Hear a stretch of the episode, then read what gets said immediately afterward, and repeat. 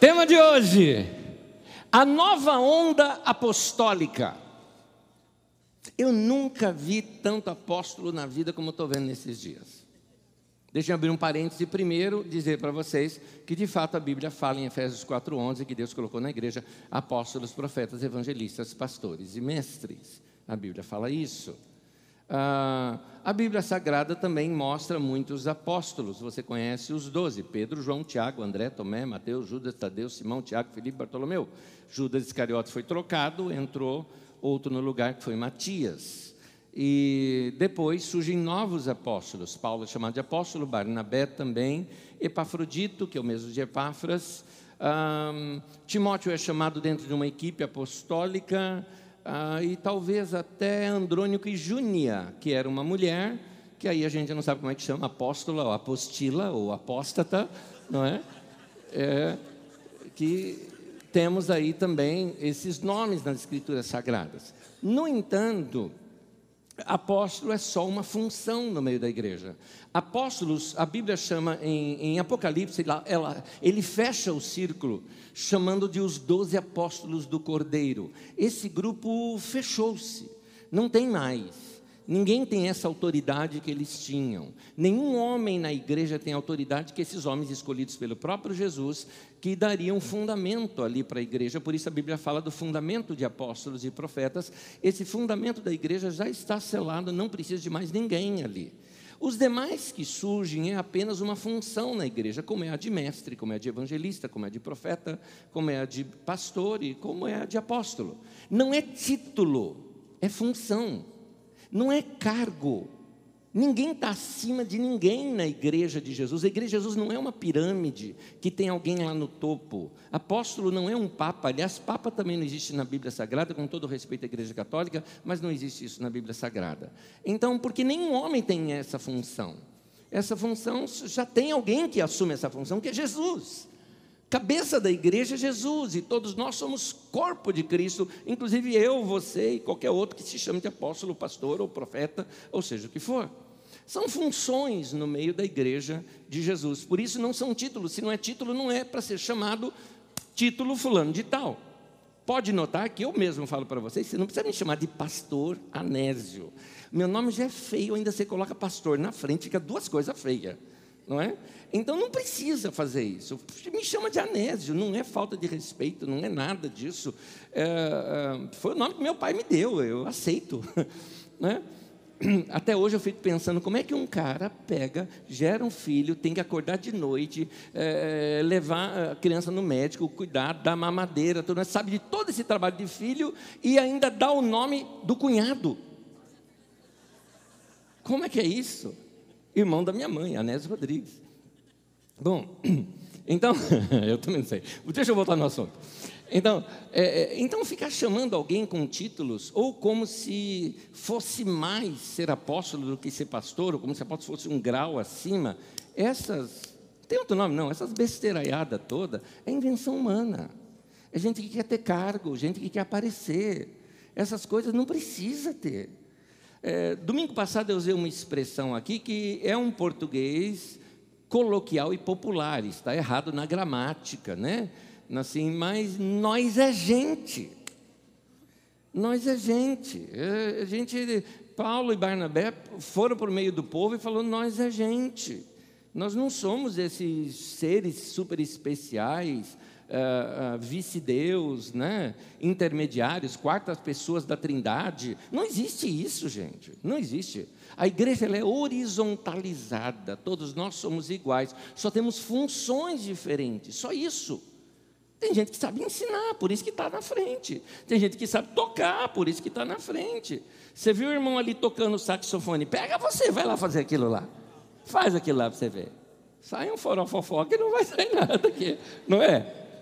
Então, a mesma coisa a área de ensino. Então, Deus estabeleceu na igreja esses dons. Um tem dons de governos, outros têm dons. Eh, tem gente que governa a igreja, claro, porque nós somos de liderança, mas isso não significa que está acima de nós. A igreja tem esse lado horizontal. A igreja, assim, nós temos um acima de nós, que é Cristo, que é Jesus. Jesus, ele está acima de nós, ele é o cabeça da igreja. Ponto, ponto. Então, mas aí virou moda hoje em dia. E essa moda que tem, é, as pessoas começam a se sentir assim, muito poderosos em cima disso.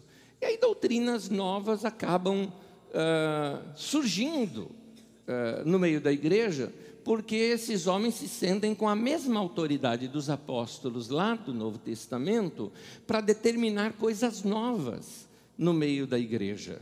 Então, uh, começa uma, um movimento onde, onde algumas pessoas assumem uma posição que Deus nunca deu. Isso aqui no Brasil começou em 2001, quando um assim chamado apóstolo da América Latina, Rony Chaves, veio aqui no Brasil e declarou algumas pessoas muito conhecidas, gente boa, gente boa. Eu, eu, eu conheço alguns deles pessoalmente, sei que são gente de Deus, que ama Deus, mas que ao ganhar esses títulos de apóstolo e aceitarem esse título, se colocaram numa posição acima de todos os outros pastores do Brasil. E hoje tem tanto apóstolo no Brasil que um indivíduo que tem um ego enorme chamado René Terranova, desculpa citar os nomes aqui, tá? Mas é só para você saber ela tem um ego tão grande que ele se considerou assim, o enviado de Deus para levantar um novo é, equipe apostólica no Brasil. E como ele não pode ser apóstolo, porque já tem um monte de apóstolo, então ele se chama de pai apóstolo, que além de brega é de muito mau gosto o nome. Mas como ele não se contentou com esse nome, porque aí Esteve Hernandes também passou a ser chamado de pai apóstolo aqui em São Paulo, então ele que é lá de Manaus, ele se colocou assim agora que ele é o patriarca do Brasil. Então essas coisas são, assim, você não vê isso na Bíblia Sagrada. Você não tem isso na Bíblia Sagrada. Você não vê os homens de Deus sendo assim. Paulo chega a dizer o seguinte: Deus colocou a nós, apóstolos, como escória do mundo. Sabe o que é escória do mundo? Na verdade, o termo que Paulo usa ali, ele quer dizer: nós somos aquilo que o nosso presidente falou, que você só pode fazer um dia sim, um dia não. Entendeu? Então, é, é, é isso que, que, que virou. É, Paulo fala: nós somos isso. Porque é, é, se são fundamento da igreja, cadê os fundamentos desse prédio? Alguém está vendo? Ninguém vê, porque está lá embaixo. No reino de Deus, a gente não cresce para cima, a gente cresce para baixo. Jesus ensinou que o, o, maior entre vocês seja aquele que vos sirva. Então é, é o contrário disso. Mas ah, se você tiver curiosidade, procure na internet e você vai ver algumas coisas assim que fogem daquilo que a gente conhece no Evangelho. Uh, procurem vídeos na internet e vocês vejam como são, por exemplo, as festas em torno desses tais apóstolos. Alguns deles ficam escondidos em algum canto da igreja, né? Que só na hora que vão pregar, então, se coloca um tapete vermelho e os caras passam no tapete vermelho. Ou alguns deles entram mais cedo e aqui que tem aquelas cadeiras para sentar, a dele é um trono para ele se assentar. Gente, é muito brega, fala a verdade. Hein? Eu tenho vergonha alheia nesses negócios assim. Eu tenho vergonha. Porque um camarada como esse tomando banho é igual eu e você, não tem nada. Não é? É uma, uma pessoa nua, ela não é nada disso. Quem é você sem os seus cargos? Quem é você sem o seu título? Quem é você? Então as pessoas inventam esses cargos e títulos para se ter alguma posição. Ah, tem muito luxo, tem muito brilho, como eu digo, muito mau gosto e muito brega também. É, muita honraria, muita soberba. Nada parecido com o famoso carpinteiro de Nazaré. Nada parecido.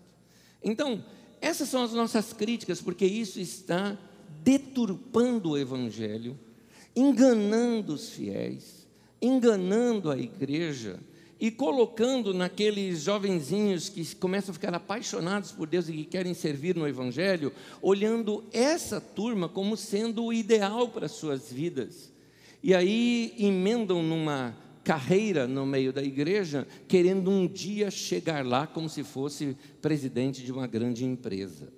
Então, é, é, essas ideias todas, nós não vemos isso nas Escrituras Sagradas e anda deturpando o Evangelho é, de Jesus. O caso é que a autoridade que é dada a esses homens é tão forte que eles se sentem na liberdade de determinar as coisas.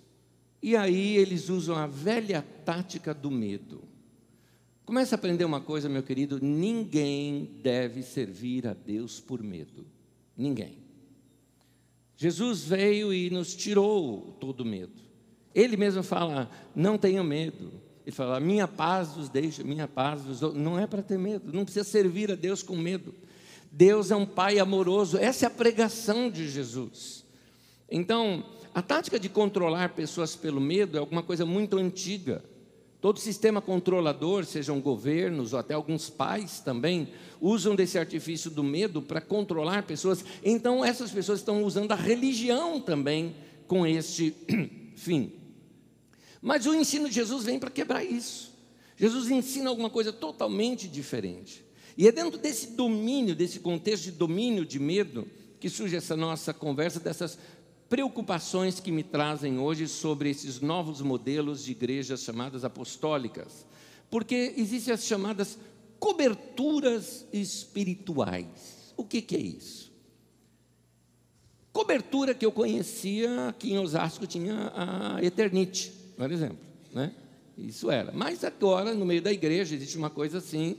Esta pessoa ela é vocacionada por Deus, ela foi ungida para ser apóstolo então, é, as demais igrejas precisam estar debaixo desse mover apostólico, porque Deus está operando hoje na terra somente através dessas igrejas apostólicas. E você, de alguma forma, tem que estar filiado a um desses apóstolos e debaixo da cobertura e orientação desse apóstolo. Detalhe: tem taxa para isso, isso ninguém conta. Tem taxa, você tem um valor que tem que pagar mensalmente para você ter essa franquia, não é? Só para dizer, estou debaixo da unção do apóstolo fulano de tal. Só para dizer isso. Cá entre nós, besteira. Porque não tem nada disso na igreja. Não existe isso na Bíblia Sagrada. Então, ah, essas pessoas mandam e desmandam. Então, quando alguém pretende sair de uma igreja dessa, olha o peso que faz sobre essa pessoa. Se ela sair de lá, ela está fora da cobertura apostólica. Portanto, ela é um sujeito que está assim, sem cobertura espiritual, sem proteção espiritual. Aí essa pessoa fica com tanto medo que qualquer coisa, isso já é psicológico, qualquer coisa que aconteça de ruim na vida dela, ela vai falar: é porque eu estou sem cobertura, o diabo está me atacando, porque eu não tenho a proteção do apóstolo. Aí quem te protege já não é mais Deus, é o apóstolo. Entendeu? Aí começa a mudar algumas coisas. Gente, isso é outra religião. Isso não é cristianismo. Não é o cristianismo, o evangelho puro e simples que a gente vê nas escrituras sagradas. Isso é outra religião. Aqui na nossa comunidade, alguns de vocês, que eu estou vendo, tem até alguns rostos que eu já estou identificando de conversa que nós já tivemos, de pessoas que saíram de igrejas assim e saíram amaldiçoadas. E ficaram preocupadas: o que, que eu faço? Eu tenho uma maldição sobre a minha vida? E maldição sem causa não se cumpre, meu querido. A palavra de Deus fala isso. Mas as pessoas ficam com medo. Já teve uma pessoa uma vez que me procurou e ele falou: ah, mesmo, o que, que eu faço? Eu, o apóstolo me amaldiçoou. Eu falei, querido, não existe. Não, mas você pode orar para quebrar essa maldição na minha vida. E eu tentando explicar para ele como é que eu vou orar para quebrar uma coisa que não existe. Só tem na tua cabeça. Não existe isso. Mas você quer que eu ore por você? Tá bom, eu entendi. Vamos dizer assim, eu desci no nível que ele entendesse. Falei, tá bom, querido, eu oro por você então. Aí ele parou e falou: Mas pera um pouquinho, você é pastor, não é? Eu falei, sou. Então, pastor não pode, tem que ser um outro apóstolo. Eu falei, ah, nós é ralé.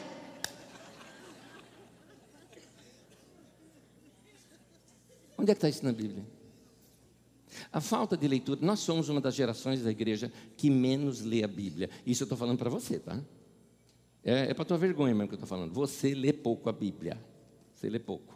Você é uma das pessoas que mais tem Bíblia, porque você tem no seu celular, e ali você tem várias versões, mas você quase que não lê. Normalmente lê e ainda lê porque eu coloco nas telas aqui, porque não lê mais. Então as pessoas leem pouco e conhecem pouco, e pior ainda, estudam pouco. Porque não basta ler, são livros muito antigos que precisam ser estudados. É importante estudar a palavra de Deus. Portanto, é, por causa disso, se tornam presas fáceis para essas coisas. Agora, eu tenho que admitir algumas coisas. Os caras são bons. São bons na lábia. São bons. Bons vendedores. São bons. Falam coisas que impressionam. Então, eles começam com algumas coisas assim que impressionam a gente. Como, por exemplo, é, Existem coisas, por exemplo, é, eu me lembro quando ele decretou, um deles decretou assim, 2000, isso foi, foi em 2011. 2011 é o ano apostólico sobre o Brasil. Então, todos os seus filhos que são desviados do Evangelho vão voltar. É o tempo das respostas das suas orações. E o povo acredita. Só que agora que a gente está falando isso, anos depois, a gente fica pensando: mudou o que de lá para cá? Tinha uma mística em 12 de 12 de 2012. E disseram, nesse dia fizeram vigílias de oração e encontros proféticos e proclamações proféticas que seria liberado um tempo de uma nova unção sobre o Brasil e queria mudar. Uma apóstola chamada Cindy Jacobs profetizou sobre o Brasil, pasmem. Ela profetizou assim que dentro de seis dos próximos seis anos o Brasil vai crescer e prosperar tanto que o PIB do Brasil será, se eu não me engano, era seis vezes, seis vezes maior do que o dos Estados Unidos. Uau! Isso foi acho que em 2012, ou 2, ou 9, não me lembro. É, não foi. não aconteceu. No Antigo Testamento, quando um profeta profetizava algo e não acontecia, dizia que ele tinha que ser apedrejado e morto. Tá bom, nós estamos na época da graça, não precisa mais disso. Mas você não precisa mais ficar ouvindo essa turma. Por que, que a gente não pode é, é, levar. Uh, por que a gente não, não, assim, não leva a sério e começa a dizer o seguinte: cara, eu não vou te ouvir mais. Você fala muita besteira. Por que não leva a sério isso? Então a gente precisa crescer como igreja. Uh, Peter Wagner, que eu o conheci pessoalmente, inclusive. Peter Wagner, um homem querido, um homem bom e tudo mais. Mas nesse movimento apostólico todo, ele falou algo que pegou muito forte aqui no Brasil. Peter Wagner, ele não foi aqui no Brasil que ele falou isso, foi nos Estados Unidos, num dos seus livros. E ele falou o seguinte: que nós precisamos entender que agora Deus vai levantar também esses apóstolos e vai dirigir a igreja através dos apóstolos, porque nós precisamos desses grandes líderes para fazer um grande confronto com o diabo. Então a igreja precisa tomar o domínio do mundo, a teologia do domínio e do poder está por detrás desse, dessa ideia apostólica.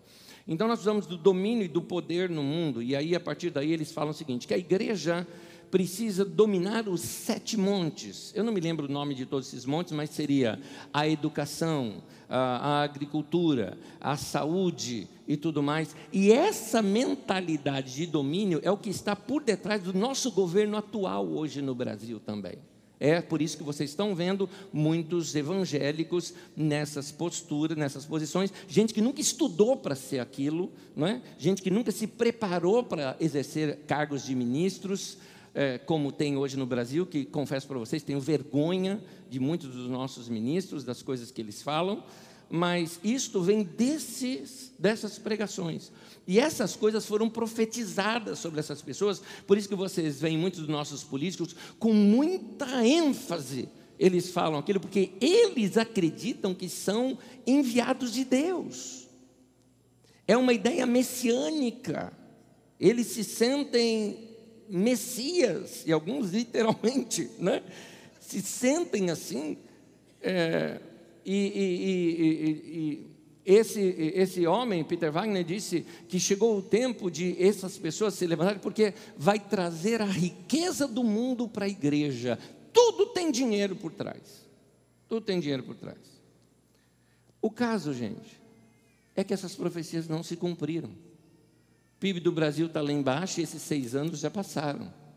Foi dado data, não aconteceu. Ah, situações que foram profetizadas não mudaram. Falaram que em 12 de 12 de 2012, eu tenho uma frase aqui, quer ver? 12 de 12 de 2012, este dia seria marcado com um ato profético, onde o Brasil e todas as nações da terra seriam restauradas e estariam aos pés de Jesus. Ué, onde é que eu estava que eu não vi isso? O que eu sei de 12 de 12 de 2012, acho que foi o fim do calendário maia. Foi alguma coisa que eu vi, não é? Mas, então você nota que tem uma, um misticismo por detrás, quase uma bruxaria. por detrás. Situações mágicas. E isso é chamado de igreja, e é isso que a gente ouve nas reuniões de pastores. É isso que a gente ouve nos bastidores da igreja evangélica brasileira. Por isso que a igreja está como está. Por isso que você nota essa pregação por detrás da igreja. Então, com tanto poder nas mãos, alguns destes superapóstolos, e essa palavra não é minha, essa palavra, essa expressão é do apóstolo Paulo. Paulo apóstolo, ele fala isso em Coríntios, tanto capítulo 10, 11 e 12, onde ele trata desses assuntos, ele, e ele fala jocosamente, ele fala tirando barato dos caras. Então, se você fala assim, nossa, né, por que, que você está tirando barato assim das coisas? Porque isso é tolice, isso não é Bíblia, não é igreja. Da mesma forma como Paulo chamava esses caras, esses superapóstolos, né? como Paulo chama, é, escravizam esses novos súditos pelo poder da religião. Quando uma pessoa está debaixo desse poder ou debaixo dessa cadeia de comando, ela se sente então protegida e coberta, mas a partir daí, se ela sai daquela cadeia de comando, ela se sente debaixo de maldição. Para quem não sabe o que é maldição, significa o seguinte: é como se invocassem demônios sobre a sua vida. A propósito, deixa eu aproveitar aqui e emendar uma coisinha aqui com vocês, contar uma coisa para vocês. Eu não sei se vocês sabem, mas surgiu no meio, inclusive foi, foi dessas, foram dessas redes via WhatsApp que saiu uma fake news um, alguns anos atrás, faz uns seis anos atrás que saiu essa fake news, dizendo o seguinte: olha, quando vocês cantarem parabéns, não pode falar lá o é pique, é pique, ha, tim, bum. Porque aí eles dizem o seguinte: que Ratimbum era uma expressão de feiticeiros ah, ah, persas que invocavam demônios sobre a vida das pessoas ao falarem essas palavras. Eu gostaria que alguém me mostrasse aonde é que ele leu isso. Me mostra. Me mostra um dado, me mostra essas pessoas, essas historinhas que surgem por WhatsApp, eles nunca colocam, né, é, a fonte. De onde que veio isso, não é? Primeiro que essa palavra nunca foi persa. Aliás, essa palavra é uma palavra, é uma onomatopeia. Você lembra isso na escola? Vamos lá? Alguns pensaram em centopeia. Não, onomatopeia é outra coisa. Onomatopeia é quando você usa palavras para representar algum som. Essa palavra, na verdade, essa expressão no nosso parabéns a você, não é tão antiga, ela vem mais ou menos de 1930, com os estudantes aqui em São Paulo, dos advogados ali na, na, na, na Faculdade de São Francisco, quando, eh, aliás, o Pique Pique era o nome de um dos alunos de lá, né?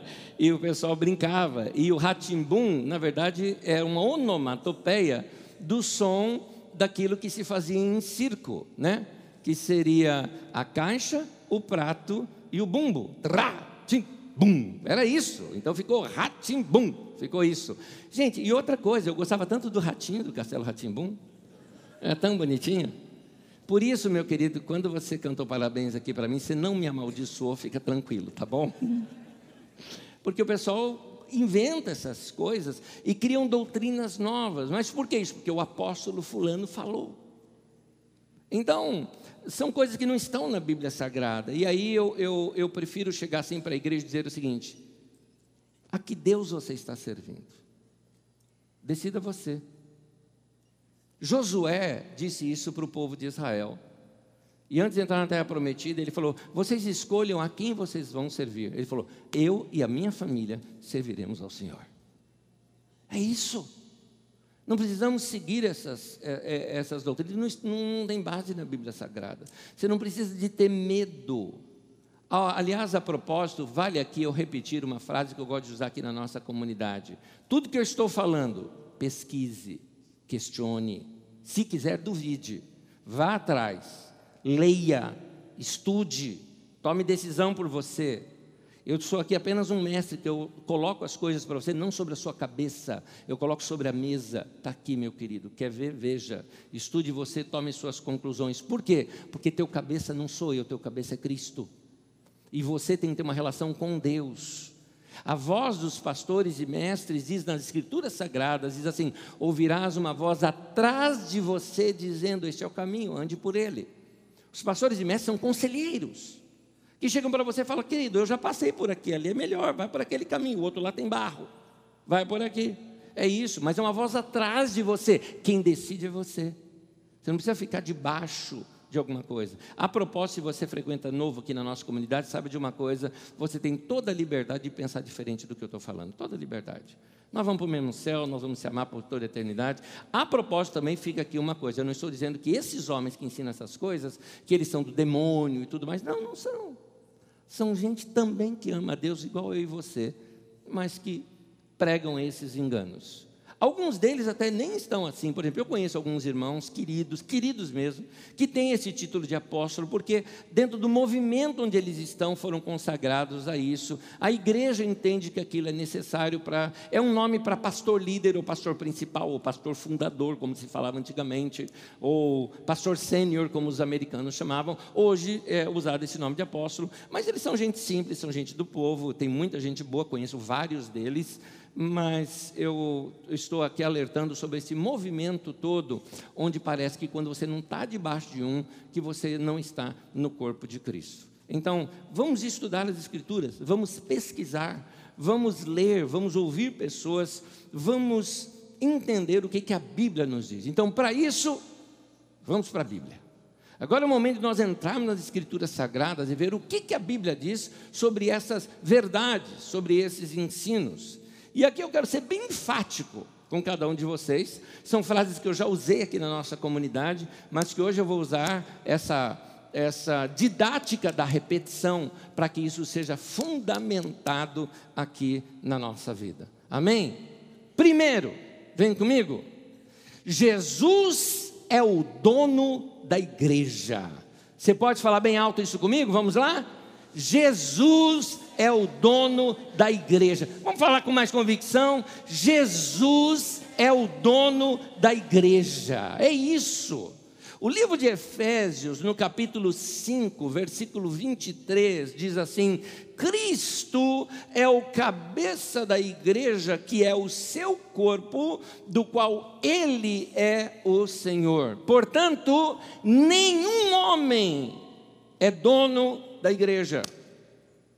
Não existe intermediários entre nós e Deus, vamos ver isso mais adiante, mas Uh, Jesus é que é o dono da igreja, Jesus é o que é o Senhor da igreja, Jesus é o cabeça que governa a igreja, e por igreja eu não estou falando a instituição igreja, porque hoje a gente confunde a instituição igreja, que é humana, que é inventada por nós, que não tem na Bíblia, mas ela é necessária hoje por questões governamentais, por questões legais, por questões até democráticas, como é o caso, por exemplo, da carisma. A carisma não é a igreja, ela é uma instituição em favor da igreja, uma representatividade diante do nosso governo, porque exige isso, porque aqui tem trâmite, tem pessoas, você tem aluguel de lugar, eh, compra de lugar, você tem compra, venda, você tem dinheiro, você tem caixa. Então essas coisas precisam ser transparentes e registradas. Você tem uma empresa aberta para servir a igreja.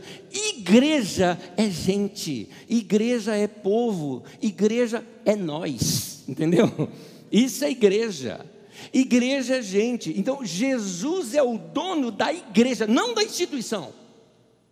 A instituição, algumas vezes, pode ser até anticristo. É interessante isso.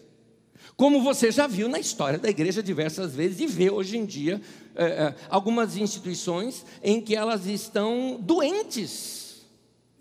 Algumas instituições se tornaram tóxicas de modo que a instituição oprime a igreja, povo, gente. A instituição coloca regras e doutrinas que não são bíblicas, que muitas vezes mais afastam as pessoas de Deus, ou oprimem as pessoas e, e, e, e dessa forma ofuscam o Evangelho. Então não confunda a instituição com as pessoas, que são a igreja de Jesus. Agora, a boa notícia que eu quero te dar é o seguinte: você está salvo, não está? Você entregou sua vida para Jesus? Então você faz parte da igreja. E como você faz parte da igreja, Jesus é o teu dono. Jesus é o teu cabeça. O teu cabeça não é um homem que pode ser atropelado amanhã. O teu cabeça é Cristo, que está vivo para todo sempre. Você não precisa de um pastor ou de um apóstolo para te proteger espiritualmente. Quem te protege é o próprio Cristo que habita em você. Aliás, é o que a Bíblia diz: maior é aquele que habita em você do que aquele que está no mundo. Então, essa é a verdade bíblica. Essa é a verdade bíblica. Não é uma instituição que te protege. Portanto, falo com vocês aqui que, que, estão aqui hoje e falo até com vocês, meu querido, minha querida, que pode até estar me acompanhando pela internet, na internet, que você é um desigrejado, assim chamado. Você não frequenta igreja nenhuma, você não está em lugar nenhum. Deixa eu te dizer uma coisa: se você está ligado em Cristo, você está sim na igreja de Jesus. A sua decepção, ela pode ser com alguma instituição, com alguma situação humana, mas eu quero te dizer: grude em Jesus, ame Jesus, abrace Jesus e a gente se vê no céu. É isso. É isso. Então, outra verdade. Segundo, Jesus é o único mediador entre Deus e os homens. Vamos falar juntos isso? Jesus é o único mediador entre Deus e os homens. Isso aqui é um problema dentro da igreja cristã por séculos. Enquanto os neopentecostais erram dando aos apóstolos essa posição de mediadores, mediadores é aquele que media, aquele assim que está entre Deus e as pessoas, é o cara ali que faz a ligação, ele é o que libera a bênção, né? Ele que, esses caras ali se sentem super poderosos, né? Fala a verdade, ele fala, eu vou liberar agora o poder sobre a tua vida, vai ser o ano da tua vida. Quem que não gosta de ouvir um negócio desse? Não é, não é gostoso ouvir um negócio desse? Só que eu não vou te enganar. Porque não é por causa da minha palavra ou por causa da minha bênção que você vai ter isso. Se, se vai ser um ano fantástico na tua vida, é por pura graça de Deus, porque Deus é bom com você, é por causa disso. Não tem nada a ver com liberação de homens sobre isso. Mas enquanto os neopentecostais fazem isso, há muitos anos os católicos também fazem isso, colocando intermediários entre Deus e os homens. Me permita que os católicos essa crítica, mas assim como eu estou criticando os neopentecostais, me permita também, porque o Papa não é um intermediário entre Deus e os homens. Essa palavra pontífice, ponte, só cabe a Jesus, não cabe a um ser humano. Não é? Eu amo o Francisco, acho ele fantástico. Aliás, ah, ah, ah, o Jorge, que é o nome dele, né? é um irmão muito querido. Para você ter uma ideia, ele era parceiro de oração de um, de um irmão que pastoreou a vida do irmão que me pastoreia. Então, tem essa ligação uh, assim, gente muito querida, mas uh, essa função é só de Jesus. Também não é a função de Maria. Em nenhum lugar da Bíblia diz: pede para a mãe que o filho atende. Não precisa, não precisa. Jesus mesmo falou: pede para o Pai no meu nome, ele vai te conceder. Pronto, é só você ir direto a Deus. Não tem intermediário. O único intermediário entre nós e Deus é Jesus. Jesus é esse novo e vivo caminho que tem de relacionamento com Deus. Ele é esse mediador. E eu não estou inventando isso. Está na Bíblia Sagrada. 1 Timóteo 2, versículo 5 diz: Pois há um só Deus e um só mediador entre Deus e os homens, o homem, Cristo Jesus. Por que Jesus? Porque ele se fez carne e habitou entre nós. Ele sabe o que a gente passou. Ele passou por angústia, ele teve dor, ele chorou, ele passou por tudo isso. Diz a Bíblia que ele foi tentado nas mesmas coisas que todos nós fomos tentados, por isso ele nos compreende muito bem e se torna um intercessor entre nós e Deus. Então, seu intercessor não é o santo fulano ou o santo ciclano, nem apóstolo, nem aquilo, não é nenhum desses. Seu intercessor é Jesus. Você pede para o Pai, Jesus chega lá para o Pai e fala: Pai, é verdade, eu passei lá na terra, eu sei o perrengue que esse cara está passando, ajuda aí, dá uma forcinha. Jesus é esse mediador, é o nosso intercessor, é aquele que pleiteia por nós e ele me basta. Me basta. Então, eh, esse é o nosso mediador. Terceiro, importante você saber disso agora. Deus ouve a todos. Amém. Isso inclui eu e você. Vamos falar juntos? Deus ouve a todos. Não existem pessoas com carteirinha VIP diante de Deus para ter privilégio na oração. Está entendendo isso? Tem um monte de gente orando. Aí eu pego o saco, a carteirinha. Aí Deus, dá licença. Anjo, ó, apóstolo, profeta. Eu sou profeta lá. Ciclano, está aqui? Dá licença, vou furar fila. Não existe isso. Não existe isso. Portanto, não existem orações poderosas. O que é oração poderosa?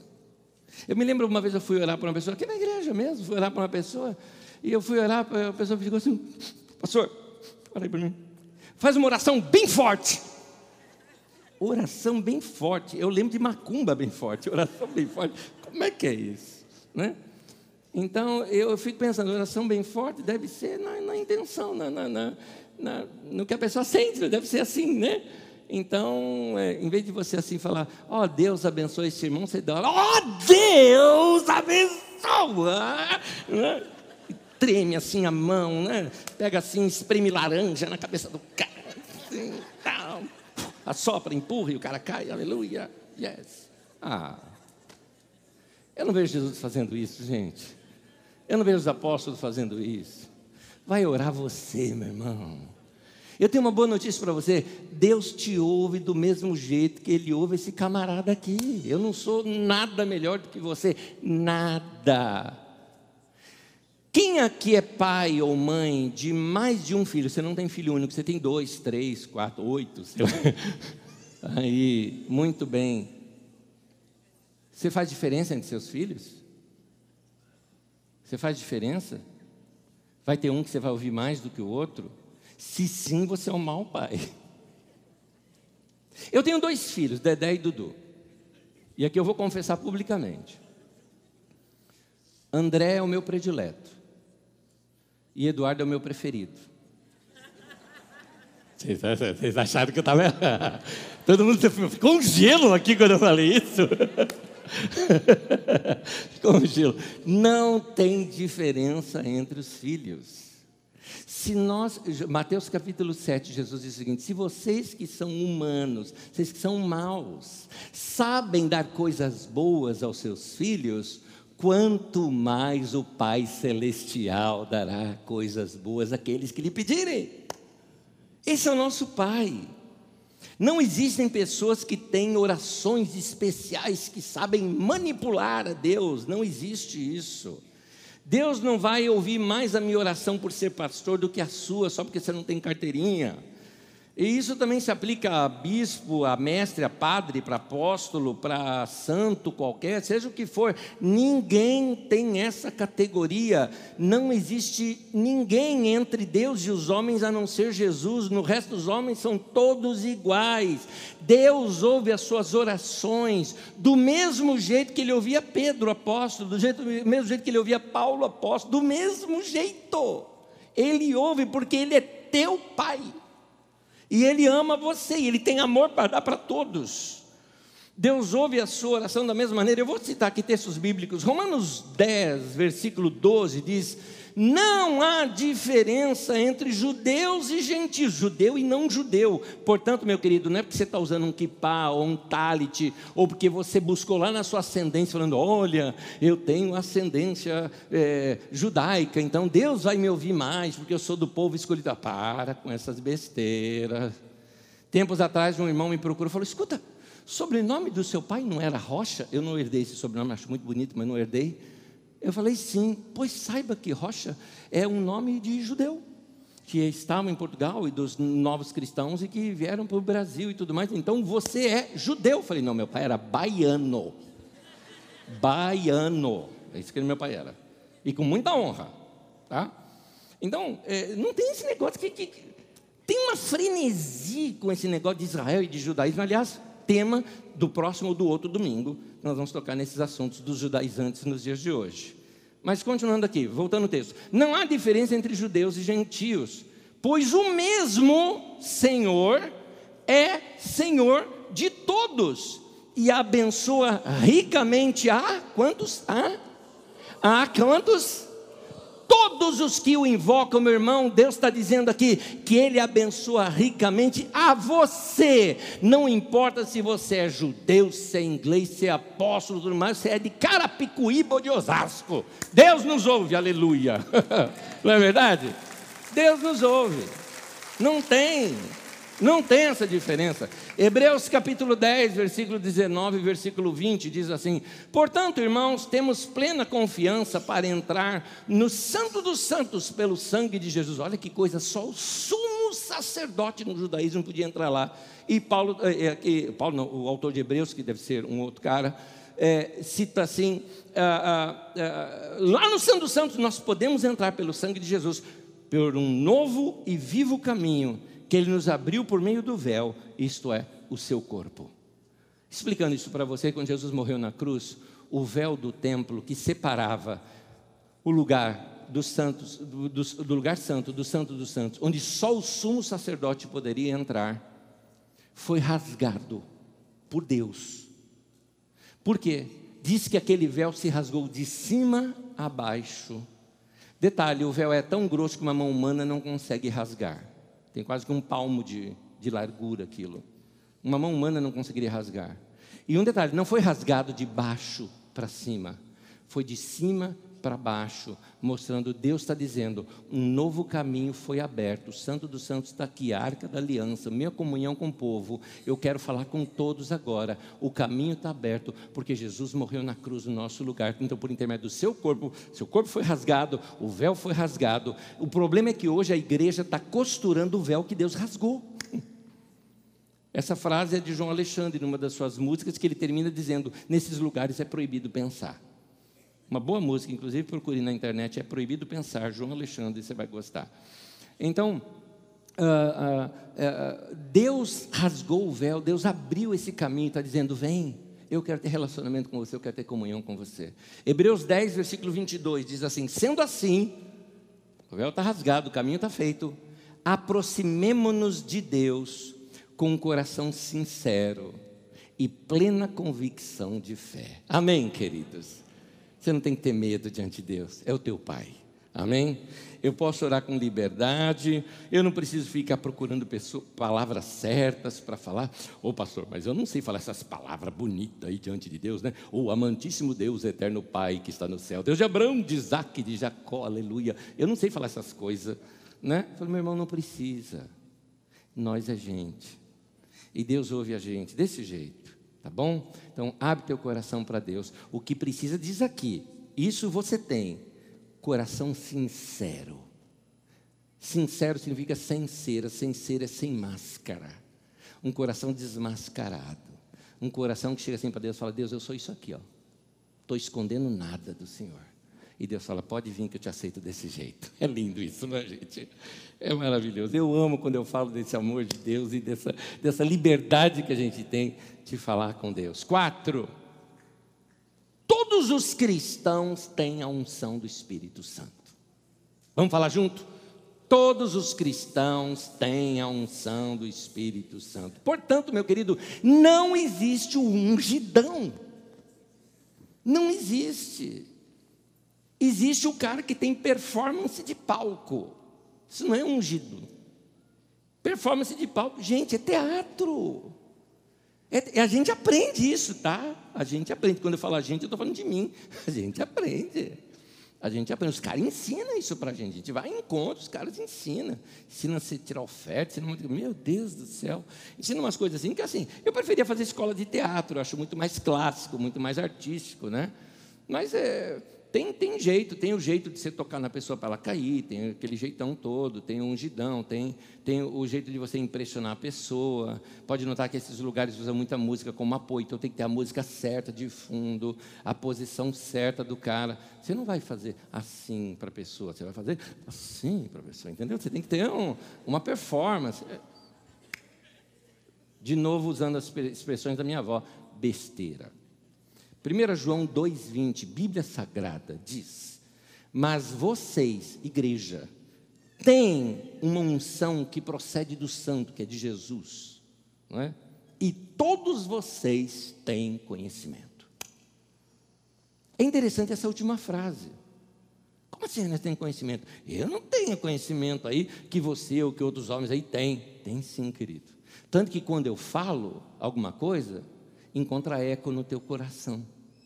Você fala, o cara colocou a frase, tá aí, do jeito que eu não, não sabia falar.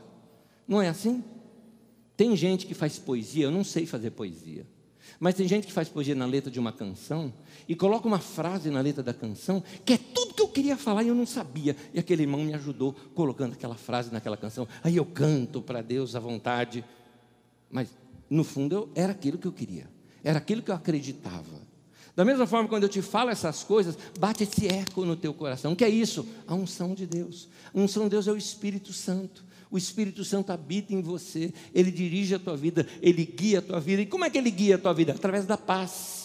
A Bíblia diz: busque a paz e siga. Seja a paz o árbitro do seu coração. Quando você está andando com Deus, você vai sentir paz nos seus caminhos. Quando você não sentir paz, você sabe que você está fora do caminho. Então, assim você é dirigido por Deus, como qualquer outro ser humano precisa. Por isso a gente precisa orar, buscar a Deus, ser sensível. Mas assim, vai por mim. Você não precisa dar unção de ninguém, não. Uma vez, aqui na Carisma. Bom, a pessoa não era daqui. Mas então, você sabe que aqui na Carisma é, é uma igreja que é, vocês, de vez em quando, vocês não têm um pastor só abençoado, você tem um pastor bençoado. Quente aqui. Então eu com meu famoso lencinho, fazendo assim, e para lá e para cá, terminou o culto, chegou um irmão assim para mim e falou: Pastor, eu quero esse seu lenço. Eu falei, irmão, deixa eu lavar primeiro.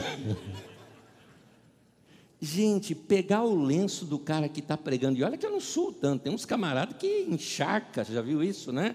Porque também é a performance do cara, então não sou contra, é o jeito do cara, isso não tem nada a ver.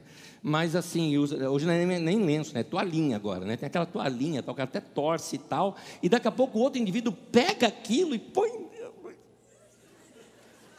Eu tenho nojo, gente. Dá nojo o negócio. Não, mas na Bíblia fala que levava lenços e aventais de Paulo. Gente, aquilo era uma parte da roupagem daquele tempo. E tem mais um detalhe: Paulo não tinha condição de sair de onde ele estava, ele era o único pregando ali. Iam para outras cidades. E eu, eram as pessoas que pegavam, não era Paulo que chegava assim e falava: Olha, está aqui o lenço tal. Sem contar que hoje você paga né, por esses lenços ungidos, né? Sem contar isso. E o de Paulo era de graça, pelo menos, né? Mas vamos lá. É. Vamos, vamos terminar. Última.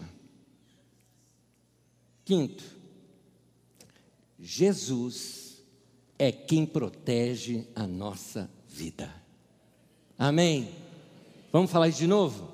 Jesus é quem protege a nossa vida. Jesus é o protetor da igreja.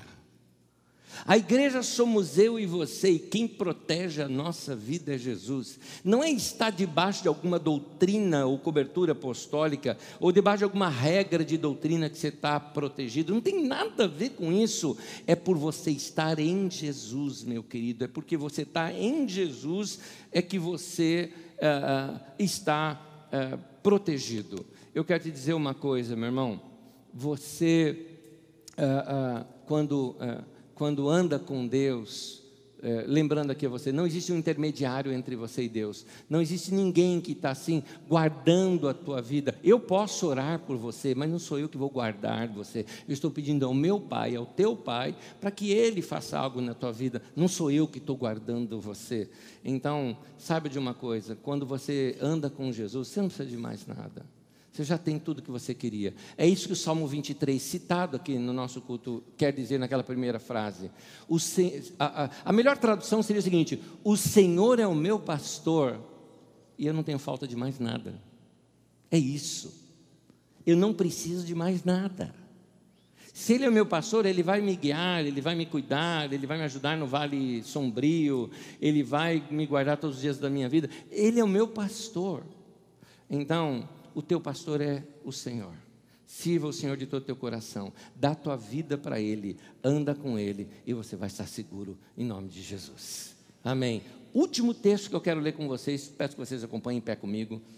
O texto é um pouco longo, mas isso deixa muito claro as palavras de Paulo apóstolo, que diferem muito disso que a gente aprende aí nos dias de hoje, mas que isso infunda fé no teu coração e você saiba o que é que Deus tem para vocês. Romanos 8, versículo 31 ao 39. Vem comigo? Vamos lá. Eu vou lendo e alguns trechos eu vou pedir para você repetir comigo. Diz assim: Que diremos, pois, diante dessas coisas? O que está em negrito ali, você pode ler comigo? Vamos lá? Se Deus é por nós, quem será contra nós? Continuando aqui a leitura. Aquele que não poupou seu próprio filho, mas o entregou por todos nós, como não nos dará juntamente com ele e de graça? De graça todas as coisas. Você não precisa pagar para receber algo. Ele, já te deu Jesus, ele deu mais caro, ele deu o principal, ele dá qualquer outra coisa. Continua. Quem fará alguma acusação contra os escolhidos de Deus? É Deus quem justifica. Quem os condenará? Foi Cristo que morreu.